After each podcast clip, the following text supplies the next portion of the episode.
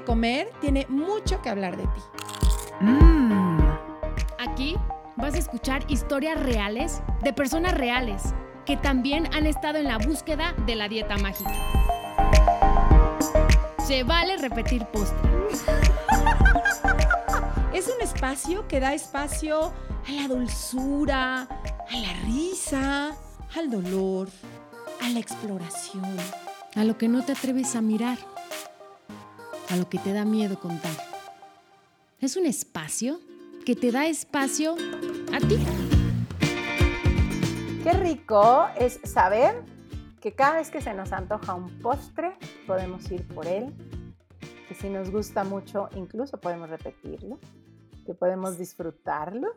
Y eso es para mí este espacio, Ana, poder saber que, que me voy a comer un postre delicioso, que lo voy a disfrutar. Y me encanta compartirlo contigo y con toda nuestra tribu.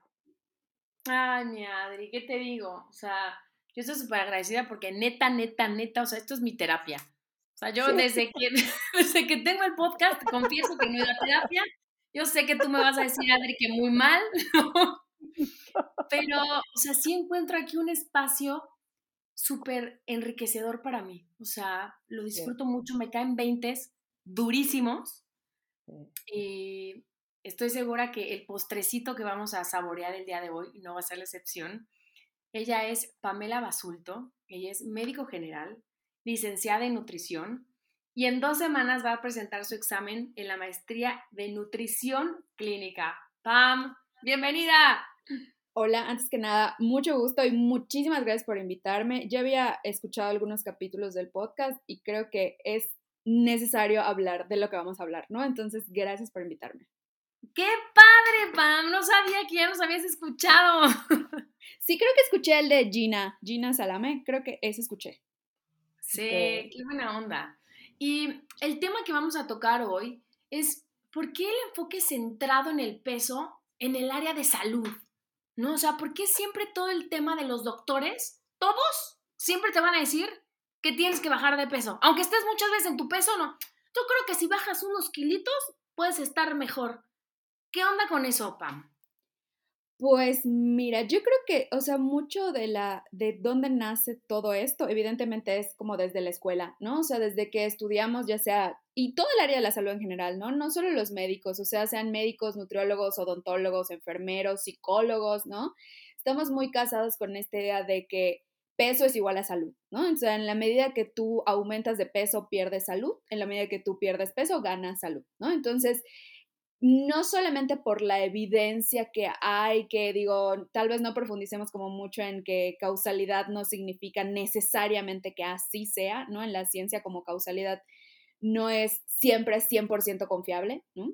Pero tiene que ver mucho con estos artículos y esta evidencia que hay, pero también con el propio sesgo cultural que tenemos en cuanto al peso, ¿no? O sea, de que, que, tiene que ver obviamente con la gordofobia y con toda esta cultura de la delgadez y demás, pero nace mucho de la escuela, ¿no? De cómo nos enseñan nuestros maestros, de que no solo hablan de evidencia, sino que hablamos también de no creerle al paciente, ¿no? O sea, no creerle que está, no sé, haciendo más ejercicio o que está comiendo eh, mejor, entre comillas, ¿no? O sea, todo es como una cadenita de eventos desafortunados que se van uniendo a esta como cultura de eh, de, discriminar al paciente al final de cuentas y no creerle, ¿no? Entonces, son como muchos eventos alrededor de por qué siempre terminamos ligando peso con salud, ¿no?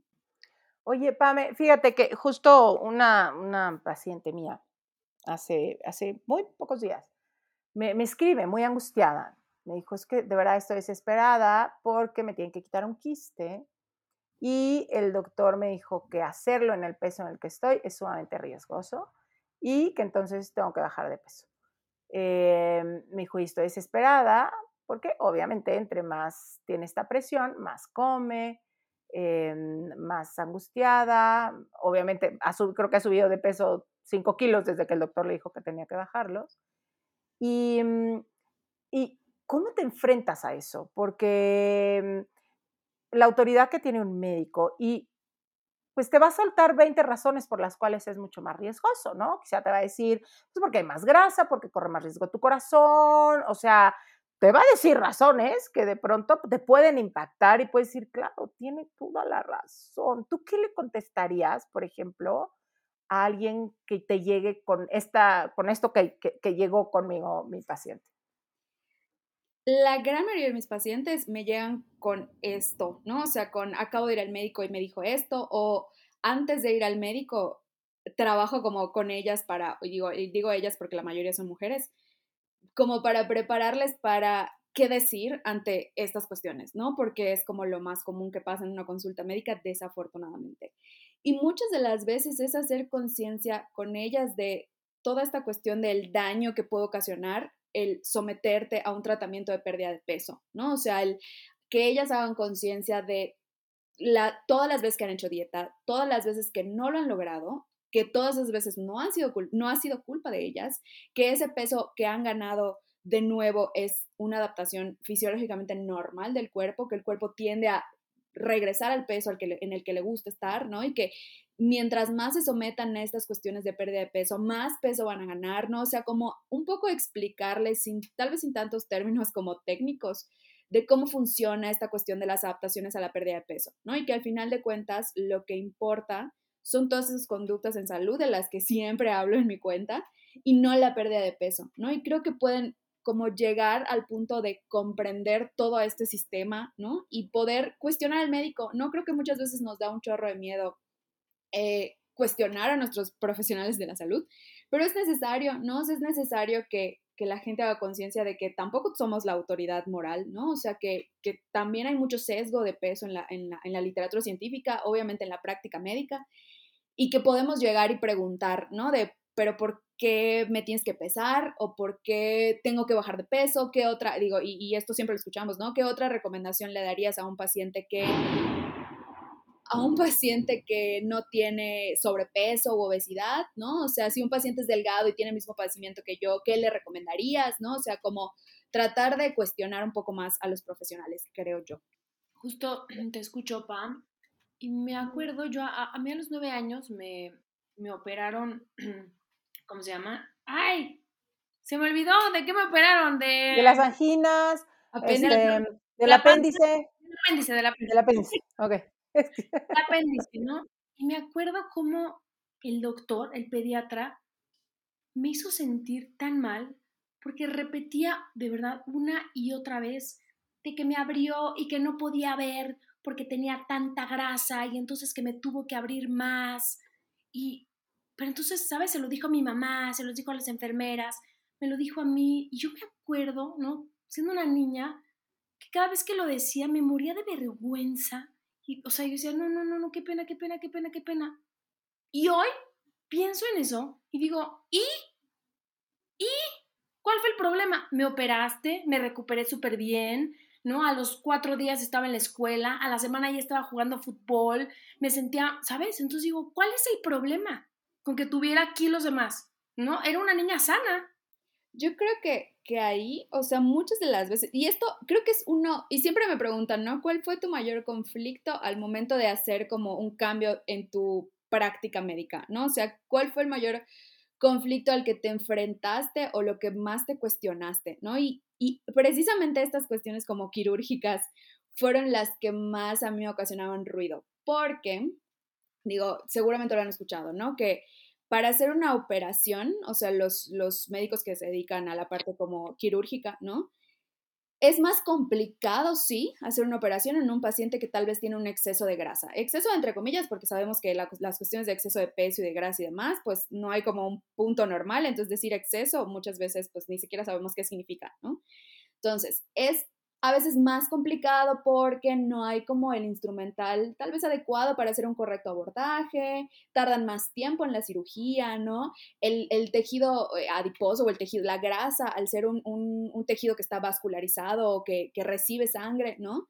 Pues obviamente cuando estás en la cirugía, sangra más, ¿no? El paciente puede tener un poco más de complicaciones porque al, momento de hacer la sutura en la cirugía, la grasa no se pega también, tal vez como la piel, puede haber más riesgo de infección, o sea, pueden pasar muchas cosas, sí, por la cuestión de tener como una capa de tejido graso más grande, ¿no? Sin embargo, sí se puede, ¿no? Haciendo una correcta técnica quirúrgica de muchas cosas que tal vez sí le puedan llevar al médico más tiempo, ¿no? O que necesite otro tipo de instrumental, pero sí se puede hacer. Entonces, creo que ese fue uno de los puntos que yo decía, pero es que cómo va a ser posible que me digan que no importa la grasa que la persona tenga, si yo sé que es complicado el momento de la cirugía por esto y esto y esto, y es complicado en este momento por, e, o sea, sabía como toda esa cuestión de las complicaciones, pero no me había puesto a pensar como del otro lado, bueno, ¿qué podemos hacer para mejorar esa, ese momento, ¿no? Que es complicado para un médico.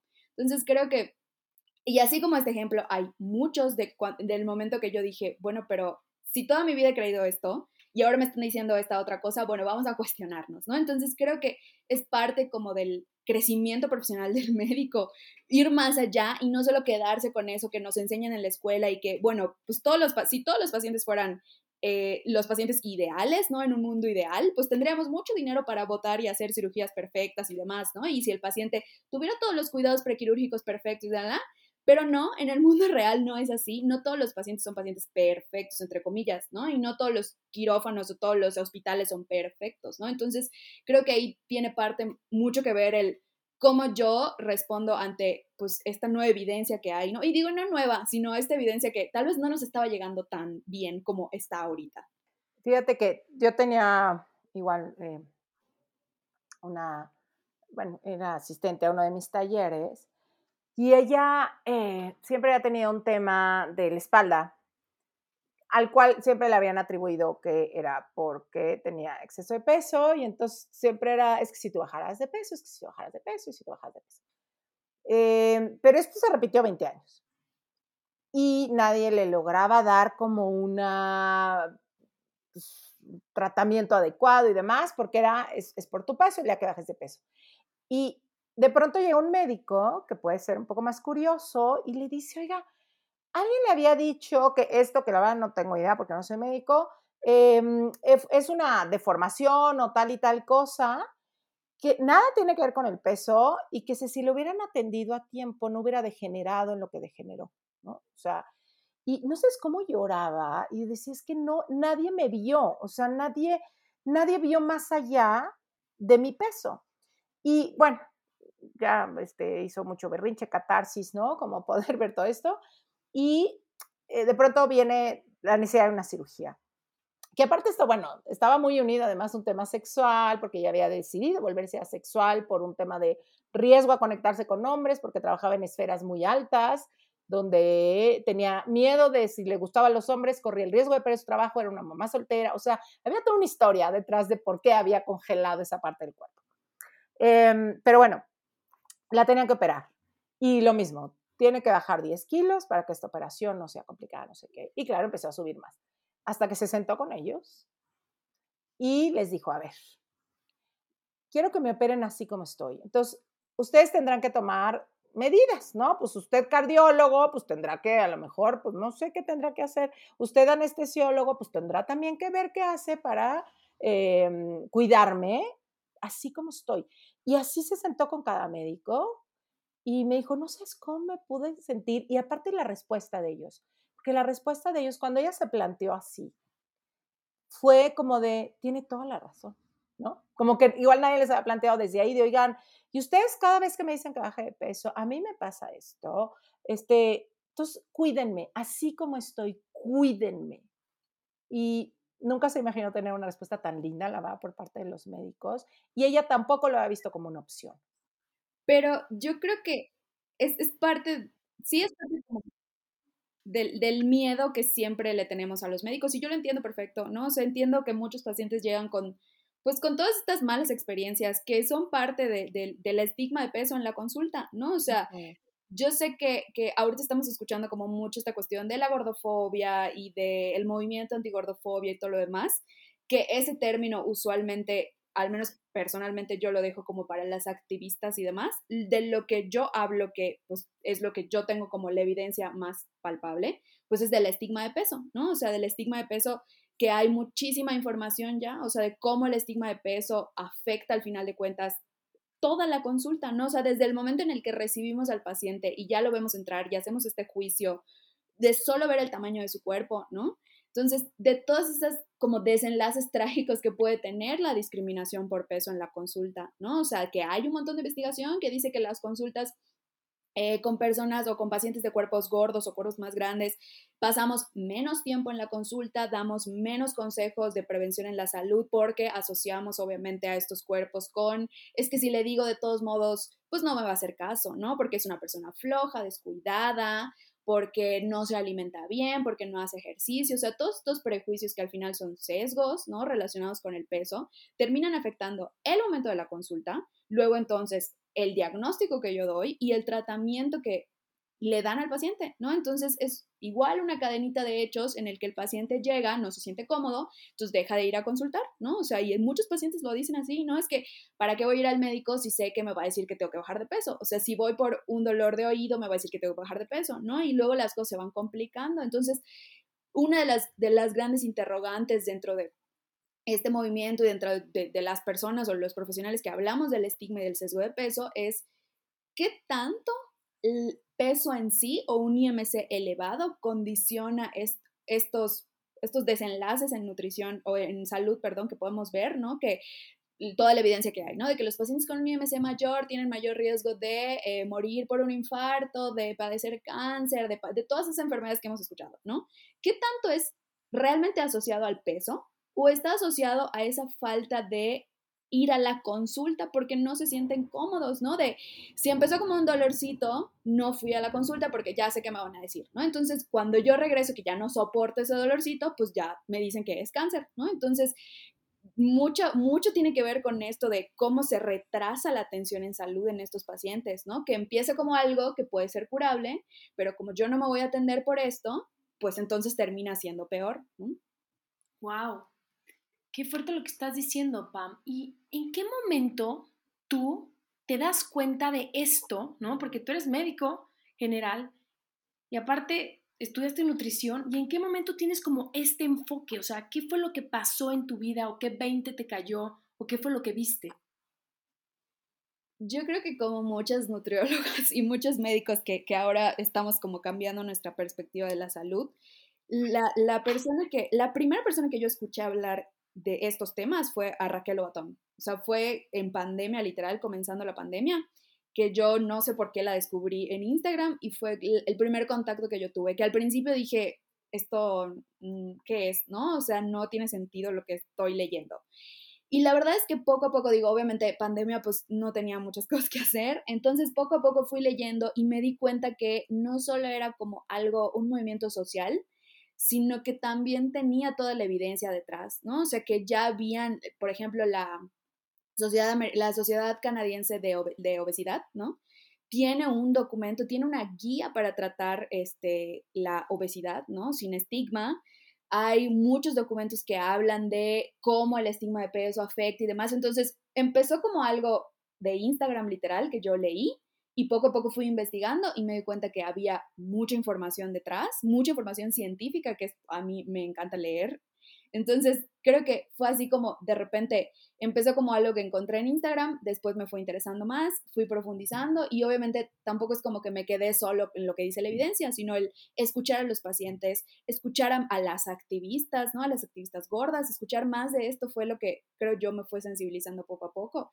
Y hacer también el clic con, con, mi experiencia en la consulta, ¿no? De, de los, digo, no es como que sea muy amplia, ¿verdad? Pero tengo seis años dando consulta de nutrición y de todos estos estas historias, ¿no? De, de, todos los pacientes que no lograban bajar de peso o que bajaban de peso y lo reganaban, ¿no? O estas como experiencias de, de, de de los pacientes que realmente sufrían con, con, con estos periodos de ganar y perder peso y todo lo demás. Entonces creo que fue poco a poco, pero pues al final en este camino estoy, ¿no? Y sabes que me, me gusta mucho escuchar cuando dices, que es increíble cómo para salir a veces de un paradigma, este, pareciera que hay que irse al contrario, ¿no?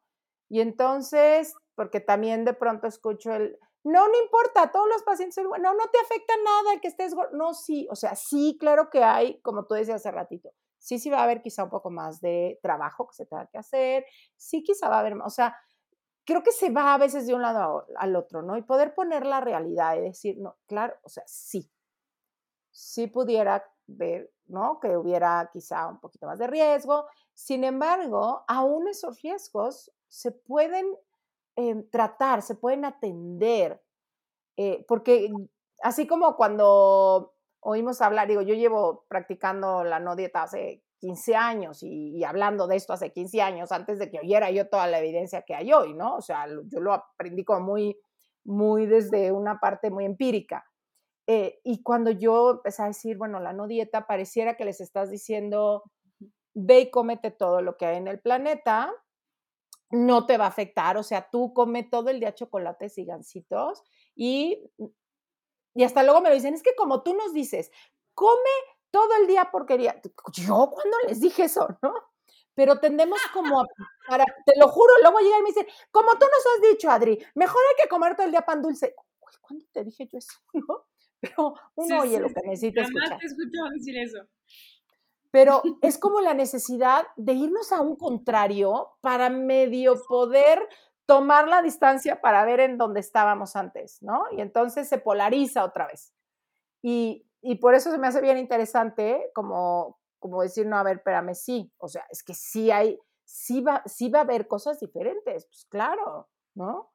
Sin embargo, el tema aquí no es ese, sino el tema es que aún ahí, habiendo algo diferente, tú puedes y mereces todo el respeto para ser atendido. Sí, sí, sí, o sea, totalmente. O sea, esta parte, como tú dices, ¿no? O sea, siempre cuando, la, cuando los profesionales, bueno, no son los profesionales, también la, la gente que, pues, que está en redes nada más, ¿no? O sea, cuando te escuchan hablar de alimentación intuitiva o de, oye, no tienes por qué restringirte, hay que trabajar en escuchar mejor las señales de nuestro cuerpo, o sea, como de todo este movimiento que es más amable, siento, eh, con, con los pacientes, ¿no? Es más respetuoso, es más compasivo, o sea, tiene muchas características bien bonitas de la nutrición, que así debería ser la nutrición. O sea, se van como a este extremo exactamente, de, bueno, entonces estás diciendo que ya no tengo que comer frutas y verduras, ¿no? Que, que puedo comer todo el azúcar del mundo y tomar coca. Y no, no es así. Y creo que tienen mucho que ver igual estos profesionales que están del otro lado y, y, así rapidísimo comentar, porque ayer lo comentamos en, en, el grupo de mis amigas de la maestría, de hecho. Nuestra maestría es de el Instituto de Salud Pública, ¿no? nosotros estamos avalados por la Escuela de Salud Pública de México, ¿no? Entonces, ellos tienen una cuenta en Instagram en donde suben memes, ¿no? Entonces, precisamente hace unos, uno o dos días subieron un meme de que decía así como, es que ahora como estoy practicando alimentación intuitiva, ya mi, mi azúcar se descontroló, ¿no? Y la verdad es que mucha gente comentó, ¿no? Diciendo como, oye, pero tampoco es irnos como al otro lado, no estamos diciendo que ahora ultraprocesados y no hay problema y entonces, o sea, no. Obviamente, y, y yo creo que, que como profesionales sabemos que al final a lo que aspiramos es a que nuestro paciente tenga esta libertad alimentaria y con toda esta educación nutricional y orientación nutricional que le podemos dar, pueda tomar mejores decisiones en salud y que no toda su vida tenga que depender de un menú, un papelito pegado en su refrigerador, ¿no? O sea, que él pueda tomar sus propias decisiones, que aprenda a escuchar sus señales de hambre y saciedad, que esté informado en lo que debe estar informado en nutrición y con base en eso pueda tomar mejores decisiones para su salud pero no irnos como este otro extremo de es que somos el nuevo movimiento eh, como dicen en Twitter, ¿no? El nuevo movimiento como progre que, dice, que le dice a la gente que puede comer lo que quiera sin importar las consecuencias a la salud. Y no es así, o sea, lo que estamos tratando de decir es que no tenemos por qué vivir siempre restringidos, ¿no? No tenemos por qué sentir culpa por comer las cosas, no tenemos que, por qué hacer ejercicio en, en compensando algo, ¿no? O sea, creo que se ha como distorsionado esta parte del mensaje. No sé por qué, o sea, porque tratamos de ser claros en, decirlo, ¿no? ¿Qué es lo que estamos tratando de, al, al punto que queremos llegar? Pero sí siento que, que esta otra, este otro lado que está como totalmente en contra, sí ha distorsionado mucho de lo que, de lo que decimos.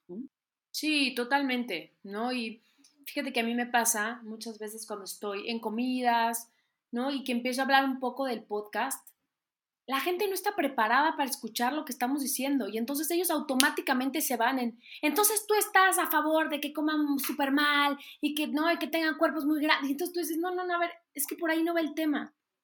O sea, no es blanco o negro, hay una tonalidades de grises y entonces me he dado cuenta que es muy, pero muy difícil hablar de estos temas y que la gente tenga como la capacidad de recepción, ¿no? De abrir que en su ser entre otro tipo de información de lo que le han enseñado toda su vida. Y eso que siento que al menos nosotras tres que estamos aquí presentes, que vivimos evidentemente en este privilegio de la delgadez, el mensaje, si bien no es mal recibido, pero no nos atacan con nuestro cuerpo, ¿no? pero cuando alguien escucha hablar a una persona con un cuerpo grande de esto, obviamente el ataque y, el, el, odio es muchísimo peor, ¿no? Entonces es cuando te preguntas a ti mismo, o sea, esto, esto no es cuestión de salud, esto es cuestión de tamaño de cuerpo claramente, o sea, porque regresando como a todas estas bases de dónde nace la gordofobia y el privilegio de la, de la delgadez y demás, o sea, a una persona delgada nunca le van a cuestionar su salud si lo ven comiendo una hamburguesa, ¿no? Cosa que sí hacen con una persona de cuerpo grande, ¿no? Entonces, son muchas cosas que cuando te vas dando cuenta y las vas analizando y que ya ves gordofobia en todos lados, porque la gordofobia está en todos lados, ya no puedes parar, ¿no? O sea, a mí me pasa que, que veo algo o me mandan algo y digo, ay, no puede ser. O sea, ya, sea la cosa más mínima, ya no, ya no, pues ya no me puedo quedar callada, ¿no? Siento. Y, sabes ahorita que también decías, estas, estas otras opciones de la nutrición, ¿no? Otra vez en los blancos y en los negros. Eh, igual yo, o en terapia o en taller, ¿no? Que es de, pues es que, que, detectamos que se sienten perdidas o confundidas o con necesidad de una base. Pero es de, pero no, pero no, yo, como yo, yo prometí, y como tú dices, ya no hay que ir a nutriólogas. Y otra vez es de, pero ¿quién te dijo eso? No, es como, a ver, ven, ven siéntate, ¿no? Y es de, oye, ¿qué te parecería si puedes ir con una nutrióloga y le puedes decir, oye, yo no vengo a que me digas a bajar peso, pero sí me ayudaría mucho, pues que me digas que me ayudaría a sentirme más vital o que me ayudarías a darme opciones. Y es como, ah, eso sí se puede en esta nueva forma en la que no somos restrictivas. Claro, pero hasta es como, ah, yo, se van, te digo otro lado, es como, ah, es que casi, casi eso ya no se vale. O sea, si ya no estoy en esta línea de la restricción, entonces ya no se vale. No, claro que se vale. O, o también de pronto unas, es que me siento culpable porque a veces sí siento ganas de bajar de peso. Claro, oye, tienes todo el derecho a hacerlo. Tienes todo el derecho a de pronto, em, pues sí, sentirte más ligera. Tienes todo, de veras tienes todo el derecho. E, es otra vez como distinguir. El tema es que ya no es un si no lo haces, no vales o lo tienes que hacer, si no tienes derecho a quererlo, ¿no? Entonces, son tantos sesgos eh, confusos que creo que son normales cuando hay cambios de paradigma, ¿no? En lo que encuentro cuál es yo misma, llevan tantos años haciendo esto, de repente es como, ouch, porque yo sí, a, a nivel en lo que hago psicocorporal, sé que sí tienen ciertos rasgos de personalidad diferente, diferentes cuerpos, porque son sus formas adaptativas, porque, ¿no? Y que podemos trabajar todo eso y no necesariamente es decir, porque está mal el cuerpo como estás, no, es que vamos a comprender y eso también es parte de trabajar en uno mismo, ¿no? Pero se vuelve de pronto tan radical que es como, no, no, no puedes meter el área emocional porque eso, espérame. O sea, no, no, no nos tenemos que ir de una Em, como de una radicalidad a otra. ¿No? Seamos, ahora sí que seamos incluyentes y podemos abrir conversaciones, porque esto tiene un chorro de matices. Sí, y, y, en este punto que decías al principio. ¿Qué opinas, Pam? En, en lo que decían al principio de cómo, bueno, entonces los nutriólogos ya no sirven para nada, ¿no? Porque como los nutriólogos solo sirven para cuando quiero bajar de peso y como estamos cambiando el discurso y estamos cambiando la, la, práctica, pues entonces ya no sirven para nada. Y yo siento que ahí sí nos tenemos obviamente muchísima culpa nosotros porque nos hemos dedicado a promocionarnos como pues ven a nutriólogo para perder peso, ¿no? Entonces, si vienes conmigo y no te peso y no te doy una dieta, entonces ¿para qué vienes conmigo? Y a mí me pasaba esto igual al principio un montón que yo decía, bueno, entonces si vienen los pacientes pon tú que no los pese, porque la verdad es que yo ya ni pesaba a mis pacientes, pero si vienen mis pacientes y no les doy un menú, ¿qué voy a hacer? O sea, de verdad fue una de las, de las grandes conflictos que tuve con la profesión, de decir, ¿para qué más sirvo? O sea, ¿para qué sirvo que no sea dar un menú? ¿no? Y fue ahí donde empecé a explorar otros campos que la verdad estoy encantada con ellos, de esta parte como de la orientación y la educación nutricional, que nada, que nada tienen que ver con dar equivalentes o dar un plan de alimentación, o sea, que van mucho más allá y son, sí cuesta más trabajo, ¿no? O sea, sobre todo hacer material educativo es, mucho más trabajo, pero que son, siento, muchísimo más enriquecedores, ¿no? Y, y, reeducar al paciente que sea consciente de que no vamos a trabajar con tu peso, hay cosas más importantes, ¿no? Que, que, que pierdas o que ganes o que lo que sea con tu composición corporal, ¿no? Entonces creo que igual nos cuesta mucho trabajo en ese sentido, porque cuando yo he hablado con estudiantes, ellos mismos tienen miedo, ¿no? O sea, tienen miedo de, es que no sé hacer otra cosa que no sea planes de alimentación o calcular requerimientos o... Entonces creo que nos toca mucho a los que ya tal vez estamos como de este lado, ya estamos como más inmiscuidos en, en este, en este punto de la alimentación intuitiva, en todas las tallas y la diversidad corporal y todo lo demás, de mostrarles a los estudiantes que hay otro camino para hacer las cosas, ¿no? Y que no todos nos tenemos que dedicar a lo mismo. O sea, punto que sí haya eh, profesionales que se dediquen a la pérdida de peso porque esas sean sus creencias, pero que hay otro camino para hacer las cosas pues más amigables con estos pacientes que han vivido muchísimos años a dieta, que ya están cansados de no perder peso, que ya, o sea, que esta relación con los alimentos y con su cuerpo es de verdad terrible, o sea, creo que podemos enseñarles a los estudiantes que hay otras maneras de hacer las cosas y que podemos servir para más cosas que no tienen que ver con pérdida de peso, ¿no? Pero creo que tenemos que empezar como con esa semillita, ¿no? Totalmente, ¿no? Porque tú dices, voy al nutriólogo y forzosamente es para bajar de peso. No, claro que no. Chances para mejorar tu sistema digestivo, porque hay gente que no está consciente que el sistema digestivo lo tienen patas para arriba, ¿no? Para mejorar, dormir mejor en las noches, para mejorar, como dice Adri, tu vitalidad. Y eso no tiene que ver con una dieta ni con contar calorías.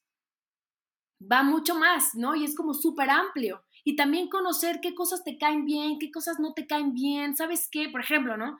La lechuga, no, es que la lechuga, no. A mí la lechuga me cae fatal. O sea, no la puedo ni ver, ¿no? Porque me inflama la panza. Y durante tantos años me comía la mendiga lechuga con la pechuga fuerza y la verdad la pasaba muy mal hasta que decidí conocerme y conocer, ¿no? También los alimentos que pensé que no me gustaban y ahora veo que me encantan, ¿no? Cosas que digo, híjole, eso sí, sé que me gusta, pero si me lo como, sé que me va a caer pesado, pero hoy vale la pena, ¿sabes? O sea, ir conociéndote también en ese aspecto.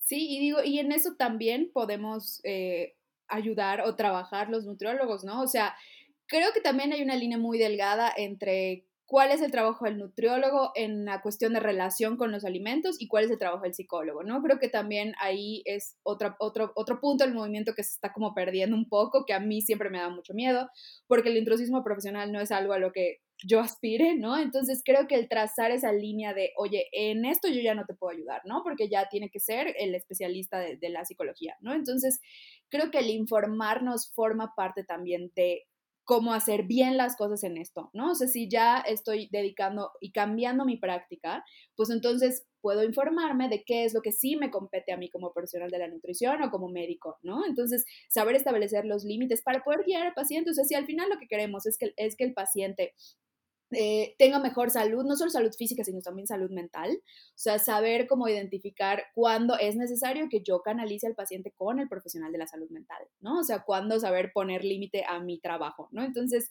también es importante, ¿no? O sea, creo que muchas cosas se han ido combinando en, en, en estos dos años que yo he visto que las cosas han sido exponencialmente creciendo en redes que se va disolviendo un poco esa línea, ¿no? Entonces creo que es importante dejarla marcada para no meternos ni nutriólogos en el trabajo de los psicólogos, ni psicólogos en el trabajo del nutriólogo, ¿no? Sí, qué importante esto que, que dices, porque vuelvo a lo mismo, como es algo relativamente nuevo, eh, sí, la desinformación es bárbara, o sea, yo hay momentos que te confieso que digo, ay, adiós, ¿no? O sea, porque y luego ya se pelean las de este lado con las de este lado. Entonces te digo, estas radicalidades de, no, o sea, a mí me ha pasado, a mí se han metido en mis publicaciones que yo digo, a ver, ¿le paras? ¿No? O sea, porque yo sí hablo de la parte emocional, y yo no me meto en que si el alimento, este tiene tanto, tiene tantas cualidades, no, o sea, mi tema es mucho más emocional, pero se han llegado a meter conmigo incluso estas, ¿no? Estas radicalidades de, no tiene nada que ver con lo emocional, dejamos de mentir, a ver, espérate, ¿no? Tú a lo tuyo, yo a lo mío, yo desde mi trinchera, tú desde la tuya. Eso es lo que a mí de pronto me, me, asusta un poquito de, mm, de estos cambios. Y que tiene a la gente de pronto también confundida. ¿no? Entonces, si ya pienso en esto, ya no puedo desear esto, y entonces, si ya no quiero hacer dietas, entonces ya no puedo, o sea, unas cosas que creo que sí requerimos, y me encantó ahorita que lo dices, como decir, a ver, esta es mi chamba y hasta aquí. Eh, el respeto profundo, ¿no? El respeto a quien dice, es que yo no voy a dejar, a mí me pasa de pronto en, terapias o en talleres de, me da terror, dejas, o sea, ¿cómo te, le puedo pedir a alguien que deje de hacer dietas cuando es lo único que siente que lo mantiene a salvo? primero tengo que sentarme a, explorar, eh, como con todo respeto, de te entiendo, cómo no te vas a sentir tan a salvo, y no como presionar de, pues ya no la tienes que hacer porque eso te, no, espérame, primero vas viendo de qué otros lados te puedes tomar, qué otras partes pueden aparecer como un espacio seguro para ti y no de un día a otro ya, ¿no? Y entonces como, ah, pero a mí me causa angustia solo que me digas que deje hacer dieta, o sea, es como, como ir encontrando que, eh, que esto es un proceso ¿no? Que cada quien tiene, así como hablamos hace rato, de pues respetar si alguien llega con más miedo a, la consulta, si alguien lo que necesita pues sería a un anestesiólogo especialista y no, pues nada más te aguantas y baja de peso porque el anestesiólogo no te puede atender porque él solo atiende a cierto eh, peso, igual aquí, ¿no? Como también poder tener esta, em, pues esta empatía, incluso con quien le da terror este movimiento. Yo creo que habemos ahorita ya como más profesionales hablando de, este movimiento y sí siento que cada uno tiene su estilo muy particular, ¿no? O sea, hay gente con la que me identifico en la manera en la que divulgan, hay gente con la que de plano no, ¿no? Pero sí siento que es importante tener todos los matices al final, ¿no? O sea, es importante tal vez tener este radicalismo para la gente que está muy perdida, ¿no? Tal vez la manera en la que a mí me gusta divulgar es como más amigable, ¿no? Para que, digo, porque tampoco me gusta recibir odio en redes sociales, ¿no? Entonces hay muchas cosas que sé que mm, encuentro como, pienso de verdad un montón al momento de publicar algo, de cómo lo quiero transmitir, de estar segura que va a llegar el mensaje de la manera en la que yo quiero que llegue, ¿no? O sea, para protegerme a mí, ¿no? O sea, honestamente, porque pues a nadie le gusta que ser atacado ¿no? Entonces... Se vale. Sí, por esto y también porque mi interés es que más gente conozca del enfoque para que más gente ponga en práctica el enfoque en su consulta, ¿no? Entonces, si yo llego de una manera violenta, pues tal vez no les agrade, ¿no? Entonces, siempre es como buscar un, un punto de conciliación entre los dos enfoques, ¿no? Y para que estos de aquí no se sientan como que los estamos criticando, sino que les estamos sugiriendo amablemente que lean la evidencia, que hay mejores maneras tal vez de llegar al paciente, que hay prácticas que pueden incluir ellos en su consulta, en su consultorio, ¿no? Entonces, creo que ha sido la forma en la que yo más cómoda me he sentido de divulgar lo que me gusta al final de cuentas divulgar, ¿no? O sea, tratando de conciliar. Que hay gente que de plano a veces dice, no, no, no, no, tú estás mal, y obviamente es respetable, pero con esa gente que está así como, mm, ¿será? O sea, estoy como en duda de si sí o no. Siento que es a la que puedes captar, ¿no? Entonces creo que a mí me ha funcionado más esa manera de divulgar. Y hablando de divulgar, tienen que seguir a Pam en redes sociales porque neta tiene una súper cuenta, eh, da tips, ¿no? Toca temas súper interesantes. Pam, ¿cuáles son tus redes? Mi Instagram es arroba doctora DRA Pame Basulto. Entonces, la verdad es que es la única que utilizo así como para divulgación, entonces ahí me pueden encontrar. ¿Y alguien que te quiere escribir para una consulta, dónde puede ser? Ahí literalmente en el Instagram hay un link en donde está la agenda digital, entonces ahí le pueden dar clic en el link que está en el Instagram y ahí les va a mandar a la agenda digital y pueden reservar y todo es digital, entonces es muy sencillo. Bendita tecnología, neta, está padrísimo. Sí, Oye, Pam, ya. Sí, la verdad sí. Para despedirnos, Pam, si hoy fueras un postre, ¿qué postre serías? Ah, yo creo que un pastel de chocolate, pero con mucha Nutella. Ay, qué deli. qué deli. Qué rico, qué rico. ¿Tú, Ana, hoy qué postre serías? Ay, Adri, fíjate que en la mañana me eché unos waffles con Nutella deliciosos, con un cappuccino. Sí, sí me volvería a comer otro. Qué deli, qué deli. Pues fíjate que hoy también en la mañana, yo, yo, no soy tanto de pan dulce porque justo me inflama, la verdad, bastante. Pero hoy me comí uno, que era un cuernito eh, relleno de cajeta. Pero estaba, porque la cajeta estaba fresca, porque luego, ¿no? El de cajeta ya es una plasta ahí, este, que ni a cajeta sabe. No, aquí será la cajeta fresca. El pan recién hecho. No, no, es que qué placer, ¿no? Y entonces hoy sí creo que sería eso tan placentero, tan rico, tan dulce, tan suave que quizá empalaga un poquito, porque ahorita estoy como muy dulce, porque estoy todavía con este rezago de mi, de mi cumple y de tener gente linda a mi lado. Entonces hoy ando muy dulce, entonces creo que hoy sí podría ser algo así, rellenito de cajeta. Qué rico. oye, Adri, o sea, si no es indiscreción, ¿dónde compraste ese cuernito? En el séptimo Hostería, que es un restaurante que está acá en, en Alta Vista. Este, Ahí, ahí, lo, ahí lo tenía. Voy a ir por uno. Ve, ve por uno. Por, o no, te vamos a echar uno, Ana. Te vienes para acá y nos vamos a echar uno juntas. Me parece. Pam, muchísimas gracias. Gracias a ustedes. Gracias, gracias de verdad. Muchas gracias, Pam. De verdad nos, nos trajiste un, una mirada bien bonita. Si te gustó el podcast, pasa la voz. Y no olvides suscribirte.